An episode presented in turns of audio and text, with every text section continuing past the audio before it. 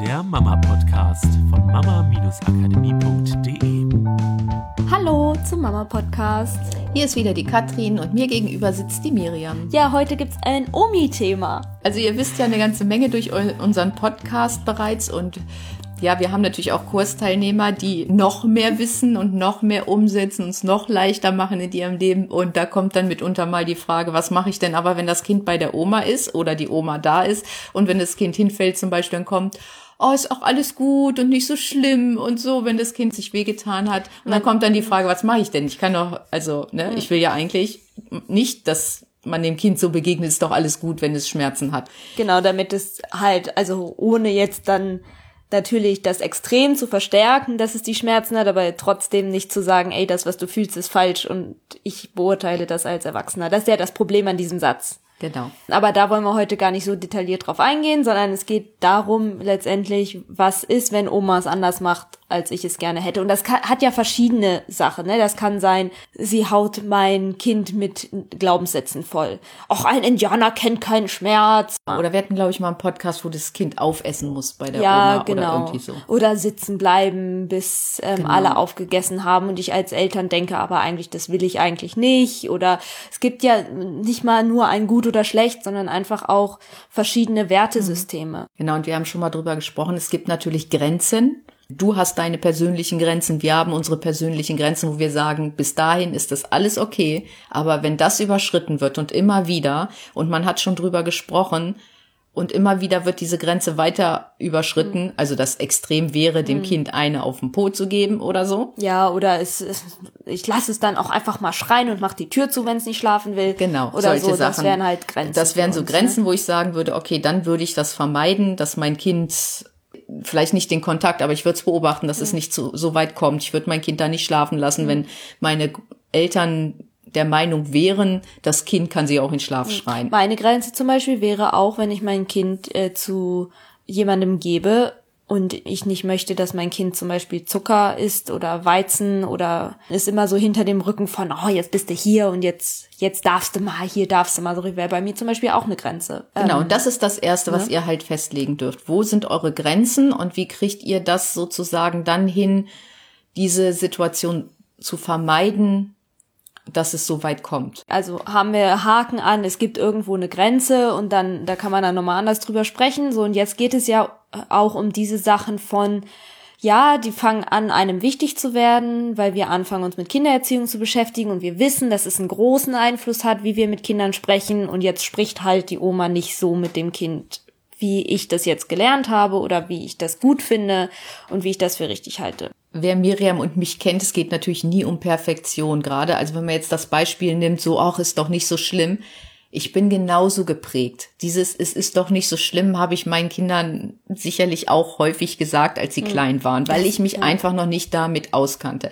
Und für uns geht es darum, das einfach mal so ein bisschen umzuprogrammieren. Mir rutscht das manchmal auch noch raus. Mir auch. Und Miriam auch. Also deswegen Nur so ein Mama macht Murks-Ding, ne? Passiert halt. und es ist nicht so schlimm. Wir wollen euch nur so ein bisschen bewusster dafür machen, wie Sprache wirken kann und dass ihr das vielleicht immer mehr in euer Familienleben integriert, um euch gegenseitig als Person zu stärken, diese Gefühlswahrnehmung zu stärken. Und das kann ich von anderen natürlich nicht verlangen, weil die sind in ihrem Automatismus. Also unsere Kursteilnehmerin zum Beispiel, die hat ja ganz viel durchlaufen, wo ihr das erstens bewusst wird, wo sie anfangen kann, das zu verändern, das zu sagen, also diesen Automatismus zu unterbrechen. Nur das kann ich ja nicht von jedem anderen da draußen erwarten. Ja. Und du als Mutter oder auch als Vater, ihr seid die Hauptbezugsperson. Und an euch wird sich das Kind am meisten orientieren. Ja, und ich glaube auch mal zu schauen, wie viel, also ich glaube, es ist okay, es ist nicht schlimm, wenn andere Menschen Sachen zu meinem Kind sagen, wo ich denke, oh, ernsthaft hat sie nicht gesagt. Was ich beobachten würde, ist halt, wie liebevoll geht dieser Mensch mit meinem Kind um. Und wenn ich eine Großmutter habe, die voller Liebe mit meinem Kind umgeht, die spielt, die Schabernack macht, die, wo die Kinder schon anfangen zu grinsen, wenn sie die Oma sehen, wo ich merke, da ist einfach ganz, ganz viel Verbundenheit. Das ist das aller, aller, aller Wichtigste. Und dann werden alle Sätze, die vielleicht zu einem negativen Glaubenssatz werden kann, entweder verziehen oder Ihr könnt euer Kind auch davon nicht beschützen. Da draußen in der Welt kursieren so viele Glaubenssätze, die gerne einfach so verschenkt werden. Es wird negative Glaubenssätze aufschnappen. Ihr könnt nur schauen, dass ihr mit eurem Umfeld natürlich das Bestmögliche zur Verfügung stellt und wenn das Kind älter ist, vielleicht dem Kind es auch bewusst zu machen, dass es selber sich einen Filter bauen kann, um zu gucken, oh nee, das will ich nicht glauben und dass es diese Bewusstheit hat. Wir haben hier einfach keine perfekte Welt, in der alle harmonisch und jeder würde perfekt irgendwie. Das brauchen wir auch nicht. Wir brauchen auch keine Perfektion, um aufzuwachsen. Wir brauchen auch, oder wir, nee, sagen wir es mal anders, wir können mit dem Kontrast umgehen. Auch Kinder können damit umgehen, dass es Eltern anders handhaben als Großeltern und selbst wenn sie in sich dann merken, oh, das fühlt sich irgendwie komisch an, dann ist es für das Kind in dem Moment auch eine Chance zu lernen, das in sich zu regulieren. So würde ich es zumindest sehen. Und da sind wir wieder an dem Punkt, bis eine bestimmte Grenze erreicht ist, bis ich merke, oh, mein Kind hat irgendwie so viel zu regulieren, da ist so viel Stress, irgendwie kommt es immer total gestresst, total durcheinander nach Hause, wenn es bei den Großeltern war, dass ich gucken muss, was läuft da, was mein Kind irgendwie so aufwühlt. Und ich glaube, das Wichtigste ist das, was Miriam vorher gesagt hat. Das kommt ja drauf an, wenn dein, die Großeltern total liebevoll sind ja. und das Kind da gerne hingeht und die Großmutter sagt das mit einem Gefühl von, ach, ist doch nicht so schlimm und komm mal mhm. her, dann ist die Energie ja trotzdem, ach, du hast dir wehgetan, ich nehme das wahr ja. und ich tröste dich. So, wenn ich jetzt aber sage, nun stell dich nicht so an, ne, mhm. das, das äh, kann ja nicht sein, du hast sie ja jetzt nicht doll gestoßen, dann ist das eine ganz andere Energie. Dann ist auch wieder die Grenze erreicht, so ungefähr, ein Indianer kennt keinen mhm. Schmerz und mhm. beißt dich da durch und das würde ich jetzt nicht wollen für mein mhm. Kind und dann wäre wieder Gesprächsbedarf da. Mhm. Aber solange der Umgang liebevoll ist und, und da so eine Harmonie ist und das Kind gerne hingeht, ist, ist das völlig gut. in Ordnung. Ich glaube, das Wichtige ist, um das einmal rund zu machen, ich würde nicht anfangen, mit meiner Mutter oder meiner Schwiegermutter darüber zu sprechen, ja, sag doch mal lieber das oder das weil dann haben wir wieder so eine Ebene von, ich will irgendwie auch noch die Großeltern erziehen und das könnte unter Umständen schwierig werden. Also da wäre mir einfach wichtig, das Gleiche, was ich tue mit meinen Kindern, ich gehe ins Vertrauen.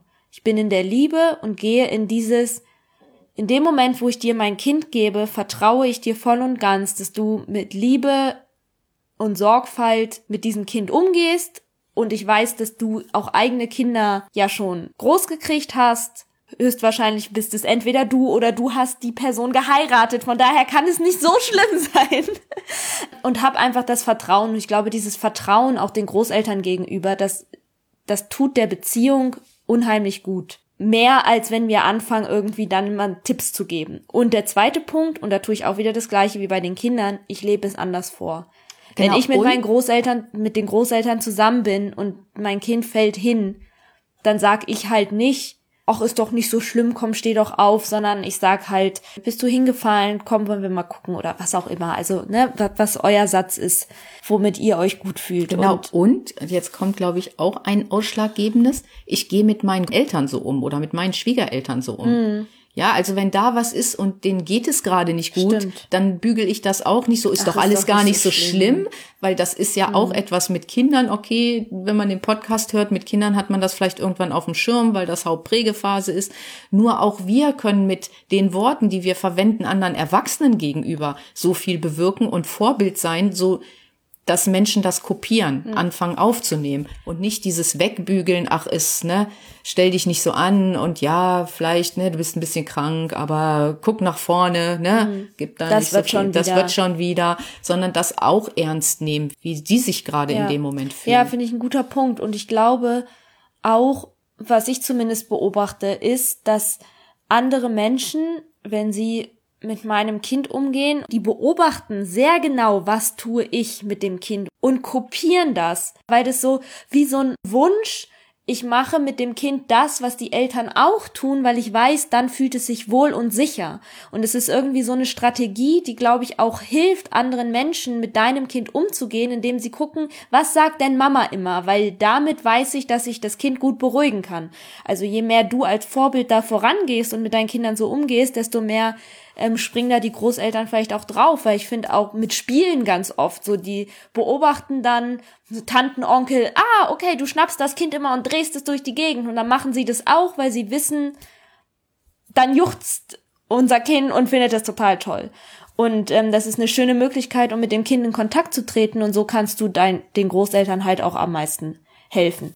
Ihr wisst, jetzt geht's gerade um Beziehung, alles ist in Ordnung, liebevoller Umgang ist da, es geht nicht um extreme Grenzüberschreitung und die Beziehung ist sowieso schon am Hadern und sowas, da hilft Vorbild sein auch immer, aber das ist nochmal ein anderes Thema. Hier geht's um ihr seid mit, voll okay mit euren Großeltern, es funktioniert alles und es sind halt einfach nur so ein paar Kleinigkeiten, wo du denkst, hm, da könnte man ein bisschen dran schrauben. Genau, also die ganzen Tipps, die wir hier geben in dem Podcast lassen, oder die meisten, sagen wir mal, lassen sich auch übertragen auf Erwachsene. Ist eine super tolle Spielwiese, anzufangen, nicht nur mit Kindern anders umzugehen, sondern überhaupt mit Menschen anders umzugehen, auch mit Tieren anders umzugehen. Das ist eine riesengroße Einladung von uns, das zu übertragen auf dein gesamtes Umfeld.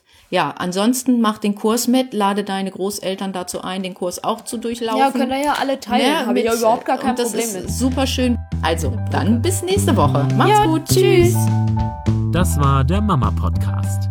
Der Podcast, der Familien zusammenwachsen lässt. Mehr zu uns unter mama-akademie.de.